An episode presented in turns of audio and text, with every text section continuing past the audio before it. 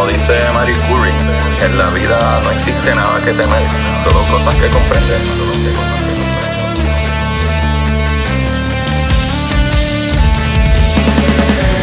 Recuerden correr y buscar la manera de aprender que más le divierta.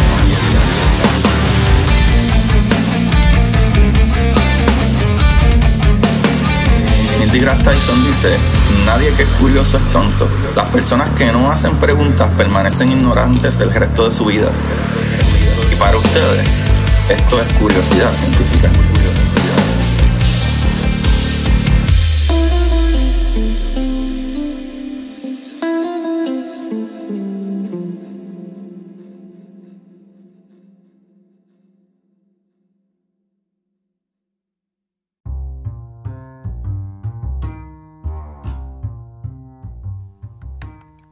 Buenas, Corillo y Curiosidad Científica. Bienvenido al programa que le abrirá las puertas a su curiosidad y darse cuenta que no es tan difícil aprender cosas nuevas.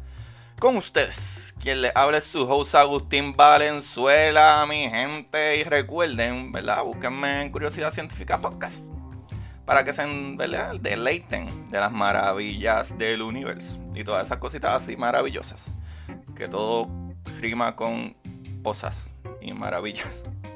Y que te cato. Qué mejor manera de comenzar el podcast que dañándolo. Corillo, no se olviden de PR Sin Filtro, que son los responsables de este intro tan brutal de mi programa. Ya la gente me escribió contra, te votaste, qué brutal está eso, me encanta. Wow, súper brutal. Eh, me encantó, me encantó. ¿Y sabes qué? No fui yo. Hay que darle las gracias a PR Sin Filtro, ¿verdad? Que te ayuda a mejorar tu compañía, tu podcast o comenzar tu nuevo negocio, Gorillo. Y ellos, ¿verdad? Tienen las herramientas para lograr esto. No yo, yo no sirvo para eso. Corillo, PR Sin Filtro son parte de la red de podcast como El Poke, Café en Mano y todas esas cositas maravillosas. Eh, también busquen a Don Juan del Campo en todas las plataformas, eh, ¿verdad? Como Instagram, Facebook, esas cositas. Eh, y suscríbanse a su canal, ¿ok? Ok. Eso está muy maravilloso. Vamos a lo que vinimos. La luz. ¿Qué es la luz? Aquí voy a explicar un poquito más a detalle qué es la luz, ya que he tenido muchas preguntas, ¿verdad? Relacionadas con capítulos. Eh, que la luz es uno de los efectos más importantes o es la cosa, ¿verdad? Para por la que podemos ver ciertos efectos que suceden, ¿verdad? Especialmente en la astronomía. Eh, yo creo que me podría decir, ¿verdad? Yo, que si no conociéramos cómo funciona la luz exactamente, ¿verdad? Si no conociéramos cómo funciona la luz exactamente como conocemos, no podríamos estudiar nada de, astronomía. La luz es súper importante. Si hay demasiada luz, demasiada interrupción de luz, ¿verdad? De embuste. Lo cual eh, vayan también a, y busquen a astrofísicos en acción para que vean el video de ellos en YouTube de, del problema ahora mismo con eh, Elon Musk, ¿verdad? el dueño de Tesla y de SpaceX, lo cual es una maravillosa persona, pero quiere poner un montón más de satélites ahí arriba y eso va a afectar un montón para, ¿verdad? Nosotros los astrónomos que, y astrónomos aficionados que queremos investigar y, y hacer observaciones. Vayan y chequénselo. Eh, es un, un, dilema bastante chévere. Ok, chavalito. Bueno, primero debemos entender que la luz es algo físico, ¿verdad? Pero es una carga de energía todo lo que nosotros vemos no es más que el reflejo de la luz, básicamente. Eh, o, la luz llegando a, donde nosotros, ¿verdad? Esta luz o lo que lo que sea, ¿verdad? Eh, eh, lo que la luz es, básicamente una carga, ¿verdad? Está cargando o una carga de fotones o un grupo de fotones. Cuando hay una excitación o, ¿verdad? o colapso de partículas eh, estas partículas sueltan energía, mi gente. Ahora, la luz o fotones, que sería ¿verdad? el nombre de la luz básicamente, le podemos llamar fotones. Cuando estamos hablando de fotones, estamos hablando de luz, para que lo sepan. Y luzcan como yo, menos loco. Cuando hablen de estas cositas, la gente diga, entre tú sí que sabes, tú no le llamas luz, le llamas fotones. anyway. estos fotones viajan a una velocidad que se conoce como la velocidad máxima del universo. Nada en el universo viaja más rápido que la velocidad de la luz, mi gente, en un vacuum. Eso es súper importante explicarlo. Porque la luz puede viajar más lento, pero la luz, ¿verdad? En, el vacuum of space, básicamente, eh, adquiere su velocidad más rápida. La velocidad más rápida que existe es la velocidad de la luz cuando no hay nada interrumpiéndolo. Eh, para poder viajar a la velocidad de la luz, chavalitos, tú no puedes tener nada de masa. esos fotones no tienen masa, ¿ok? Eh, esto es pura, pura energía. Igual que yo un lunes por la mañana sin tomarme mi café. Yo no me puedo ni parar de la cama. Qué malo, ¿eh? Bueno, no. Eh, la luz no es así, la luz no es vaguita como yo. La luz viaja en un vacuum, ¿verdad? O espacio, o el vacío del espacio a unos 300 millones de metros por segundo. Que es equivalente a 300 mil kilómetros por segundo. Esto está exagerado de rápido. Ah. Y, ¿verdad? Y si no entendieron, ustedes saben que yo soy bien nice y trato de poner estas cositas en que la manera que se entienda en todas partes del mundo. So, eso sería 186 mil millas por segundo, mi gente. Y ahí está, ¿verdad? E, esto es de mucha importancia, ¿verdad? Eh, lo de la luz. ¿Por qué? ¿Verdad? Tú me preguntarás, ok. Como algo que es físico, toma tiempo en viajar de un punto a otro. Al ser así, nosotros al recibir esa luz, ¿verdad? La, que captan nuestros sensores, ¿verdad? Pueden ser nuestros mismos ojos o sensores como, ¿verdad? Los telescopios y la data en general, ¿verdad? Que colectamos. Podemos explicar muchas cosas como la distancia de un objeto, por ejemplo. Eh, cuánta energía tiene, eh, cuán lejos está, ¿verdad? Este, si está pasando por detrás de algo o, bloqueando algo.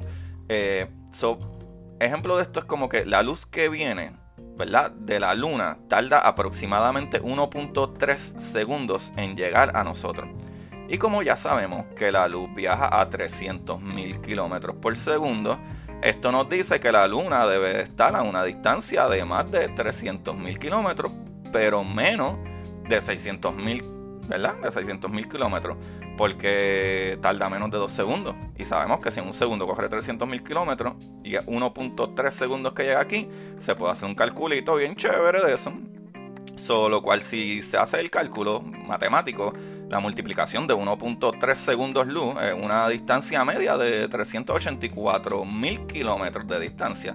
Solo la luna nos queda a 384.000 kilómetros de distancia. Esto varía, mi gente. Por eso es que es una, ¿verdad? Una distancia media. Porque puede estar un poquito más cerca, un poquito más lejos, pero la distancia media es esa. Ahora, se preguntarán, ¿y cómo es que deducimos esto con cosas más lejanas? Ajá, papá, y ahora se complicó para Agustín. Pues saben que sí se complica un poquito. en verdad es bastante sencillo, Corillo. Estoy molestando, estoy molestando. Eh, mi gente, hay un muchacho llamado Isaac Newton, que nadie conoce quién es él, que se percató que la luz tiene diferentes rangos de colores. Y más aún los científicos se dieron cuenta que estos colores también van atados a la energía de la luz. Por ejemplo, colores en el eh, espectro de luz como gamma ray, ¿verdad? Este, rayos gamma, rayos X, ultravioleta y esos corillos de, ese, rango, ¿verdad? Se ven de un color más violetoso, azuloso, como más para ese color. Y esto está atado a la energía de salud, que no es más que la repetición de la onda de esa luz. Mientras más rápido la onda se repite, más energía tiene esa luz o radiación, ¿verdad? De ese fotón. Mientras más la onda se alargue o sea menos continua, menos energía tiene ese fotón o esa radiación, como la quieran poner. Y vemos, ¿verdad? Otros colores como el rojo, así como las ondas de microondas y ondas de radio y eso están en un rango de colores eh, más rojo, rojizo. Ahora, ¿qué pasa cuando algo viaja desde muy lejos hasta donde nosotros, ¿verdad? Hasta nuestro planeta, o nuestros sensores, o detectores, o telescopios. En el caso de la luz, ese fotón, al no tener masa, siempre viaja a la misma velocidad. Pero la energía se comienza a gastar, ¿verdad? Eh, poco a poco. Ejemplo perfecto de esto es el fotón. Eh, es el que es que el fotón es la partícula que carga esa energía y la mueve prácticamente hasta el infinito. Y el ejemplo de eso es como en una guagua de fiesta, ¿verdad? Eh, eh, el clásico party bus. La gente comienza, ¿verdad? A pompear, alegre, mucho baile, salsa, merengue, saltando, eh, que venga el whisky, el tequila y todas esas cositas buenas. El conductor de la guagua, ¿verdad? El camión o como le quieran llamar al vehículo, él sigue conduciendo. Eso no cambia nada. Pero entonces la gente llega a un punto que pues se emborrachan o están cansados y, están durmiendo, ¿verdad? Porque perdieron la energía. Pues así mismo el fotón. wow, creo que de, todas mis analogías esa es la mejor. pues corillo. Los científicos tienen un cálculo súper bueno, ¿verdad? Eh, que nosotros conocemos súper bien cómo funciona la luz y cuánto tiempo tarda, ¿verdad? El fotón en, perder la energía también. Ahora eh, tenemos dos cosas a nuestro favor sabemos, ¿verdad?, cuánto tarda la luz de objetos cercanos en llegar a nosotros. Y también sabemos que la luz tiene unos rangos de colores y una energía atada a ese color.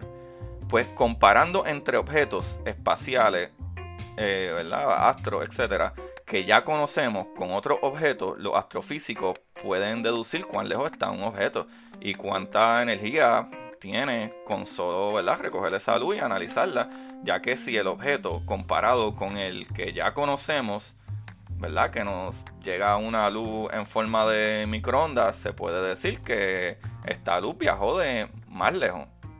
O simple y sencillamente a lo mejor viajó de más cerca, pero el objeto que le emitió no le emitió con tanta energía, ¿verdad? Porque la microonda tiene menos energía. Corillo, esto no. Esto es tan fascinante porque, para que sepan, como dije, no necesariamente si nos llega una luz o fotón con una onda más corta, ¿verdad? Que se repita más, quiere decir que el objeto está más cerca. Ahí viene lo maravilloso. Los científicos comparan cosas que ya conocemos, su distancia y energía, con otras, ¿verdad? De, de, esta manera también. Por ejemplo, la luna está evidentemente más cerca de nosotros. En algún momento el objeto más cercano, como la luna, también recibe luz del objeto que observamos que está más lejos. Y cosas ah, diferentes suceden como hasta eclipse. O sea, el objeto que esté más cerca probablemente en algún momento bajo observaciones se puede ver detrás del objeto más cerca. O el objeto que ya conocemos se puede parar detrás del objeto eh, como el objeto que ya conocemos puede pararse exacto detrás del objeto que estamos observando y podemos decir, ah, ok, pues si este objeto que ya sabemos su posición, su distancia, su energía y etcétera está en tal punto y tal distancia, el otro objeto se le paró de frente, o sea que el otro objeto está más cerca, está bloqueando el objeto más lejano y sabemos eh, eh, esas cositas. pero ya por eso desciframos que este objeto está más lejos pero o más cerca pero la energía o rango de luz que nos llega comparado con el objeto más cercano eh, puede ser más también. So, ahí sabemos que este objeto tiene mucha más energía, masa, o es una estrella más grande, o es una estrella de neutrones y todas esas cosas maravillosas, ¿sabes? en resumen, eh, básicamente esas son las cosas maravillosas, maravillosas de conocer sobre la luz y por qué nosotros siempre estamos hablando de fotones y electrones y esas cosas en, astrofísica. Porque gracias a la luz es que podemos estudiar todas estas cosas maravillosas. Y por si no entendieron completamente, el resumen de esto, que me gusta hacerlo porque mucha gente me dice como de contra, entendí el capítulo, pero cuando me trae el resumen es como que, ah, ok, sí, sí, sí, ya entendí tal parte. Pues Corillo, en resumen súper fast, ¿verdad? Súper rapidísimo, para no dejarlo aquí todo el día esperando. La luz es lo que más ha hecho que el progreso, ¿verdad? Conocer y entender la luz es lo que ha hecho el progreso súper ridículo de astronomía y lo que conocemos. Y que podemos decir con tremenda satisfacción, ah, eh, eh, Alfa Centauri queda a 4.3 años luz. ¿Por qué? Porque primero uno empieza viendo las cosas más cerca, que sabe que están más cerca, cosas como la luna, después de ahí uno brinca a Marte comparando con la luna, después uno brinca ahí y lo compara con Urano, que queda antes que, como es después de Saturno, pero entonces eh, después de Saturno sabemos que está Urano y Neptuno, y uno va comparando con cosas que se ven así, así. Entonces uno puede eh, eh, ver como que, ok, es bastante evidente esto, y esto de acuerdo a la luz que me llega de ahí, que yo puedo calcular la distancia en que está, ok, tengo un estimado bastante decente. ¿Qué sucede? Hay cosas muchísimo, o sea, eh, billones de años luz de distancia, pero con la misma métrica básicamente de, observar eh, cosas que conocemos que tienen cierta energía, podemos hacer el cálculo súper magnífico de cuán lejos está algo o cuánta energía tiene eso. Como expliqué anteriormente, no necesariamente porque llegue aquí eh, eh, eh, ¿verdad? en un rango de microondas es que está mucho más lejos. Puede ser que sea ¿verdad? Una, una enana blanca, ¿verdad? que una estrella que a lo mejor no tiene tanta energía como una super, ¿verdad? como Betelgeuse, que es una de las estrellas que están en Orión. Que es súper grande, súper, súper masiva y sabemos que esa estrella tiene ese tamaño por las observaciones de cómo se comporta la luz que viene desde allá, que podemos observar. Y la comparamos con las otras diferentes eh, estrellas y, sistemas que están más cerca y podemos ¿verdad? Eh, eh, analizar qué es lo que sucede ahí. Y por eso es lo maravilloso de la luz.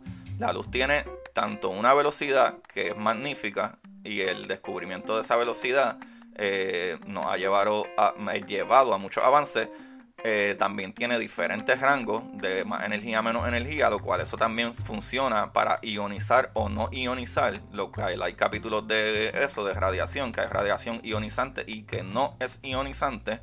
Y también incluso eh, estudiar cómo se puede manipular la luz para nosotros aquí en la Tierra crear más energía y crear eh, láseres y todas esas cosas que podemos poke como se dice, a la misma luna y saber cuánta distancia, ¿verdad? La luna se sigue alejando de nosotros año por año.